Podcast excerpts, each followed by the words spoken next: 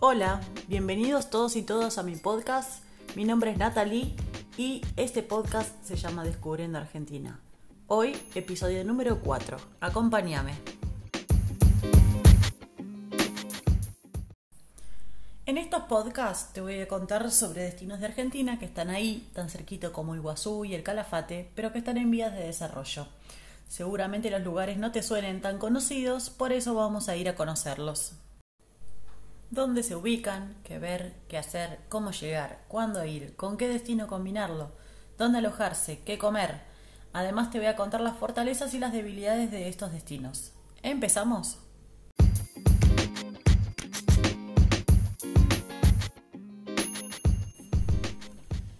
Hoy, episodio 4, Corredor del río Uruguay, Entre Ríos.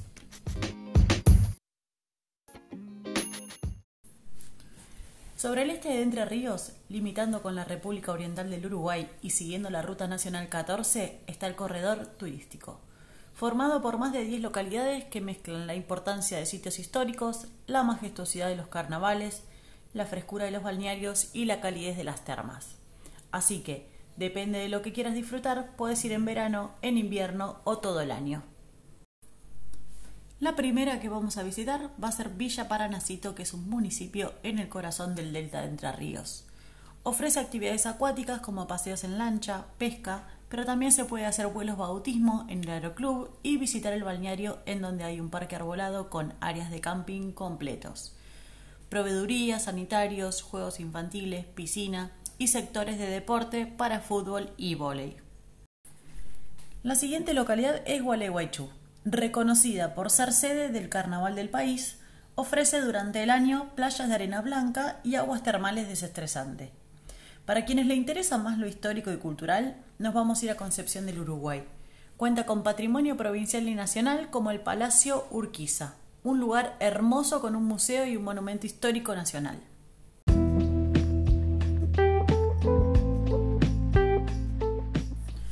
Para quienes aman el verde, no pueden dejar de conocer Rosario del Tala, una mezcla de cultura y naturaleza virgen que rememora años de historia en monumentos, edificios y paseos, y cuenta con camping balneario para disfrutar del agua y actividades al aire libre.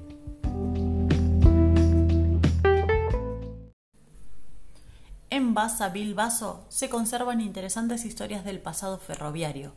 De hecho, se la conoce como la capital de los trenes, en su paisaje desbordado de verde resalta el complejo recreativo municipal, el parque autóctono y el reciente y más moderno complejo turístico con aguas termales salinas.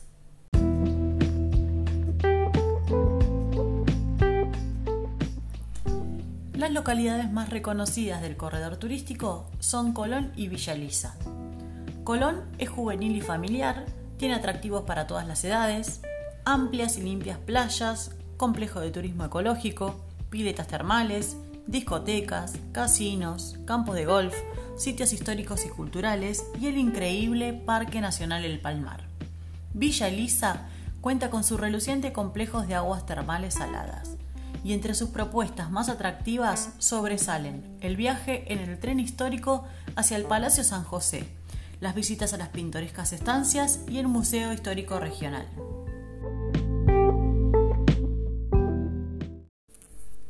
Siguiendo el recorrido llegamos a San José, cargado con el misterio de épocas lejanas y constituido en la mezcla de culturas inmigrantes. Invita a conocer su pasado en el Museo Regional y a disfrutar de su presente en playas y balnearios muy cuidados, así como en dos complejos termales magníficamente acondicionados.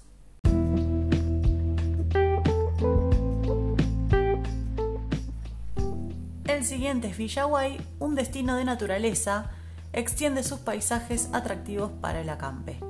El Parque Balneario Municipal y las agrestes playas del río Gualeguay conforman el centro de su propuesta.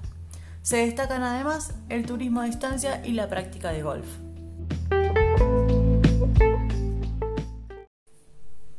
Avanzando un poco más, llegamos a Puerto Yeruá, maravilla del paisaje entrerriano.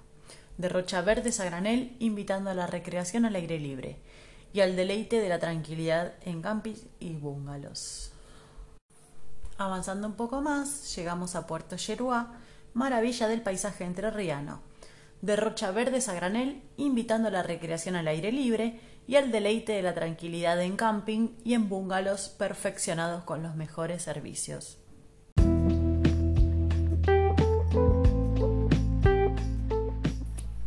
Llegamos a la reconocida Federación, ciudad termal que brinda sus famosas aguas terapéuticas en un marco de exquisita belleza y sumo relax una serie de playas extendiéndose sobre uno de los márgenes del lago Salto Grande se incorporan a la propuesta turística, tornándola aún más atractiva para visitar de enero a enero.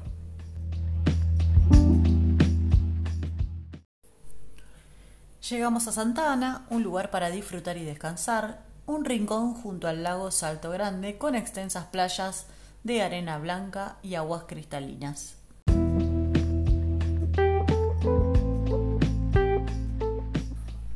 La última es Chajarí, playas y balnearios tan tranquilos como atractivos, un cautivante complejo termal, carnavales coloridos, pesca deportiva, turismo rural y similares características al lago Salto Grande. Todo esto conforman una propuesta turística en esta bella ciudad. Analizando un poco todo el recorrido, podemos decir que como fortaleza de este corredor vemos que es un lugar al que se puede viajar durante todo el año. La variedad de atractivos hacen que sea un destino apto para ir en cualquier momento y visitar con amigos, familia, solo o en pareja. Además cuenta con variedad de categorías hoteleras apta para todos los presupuestos. Por otro lado, no sé si es una debilidad o no, pero es un destino que solo se puede recorrer por vía terrestre en auto ni bici ni aéreo nos permiten acercarnos a cada uno de estos destinos.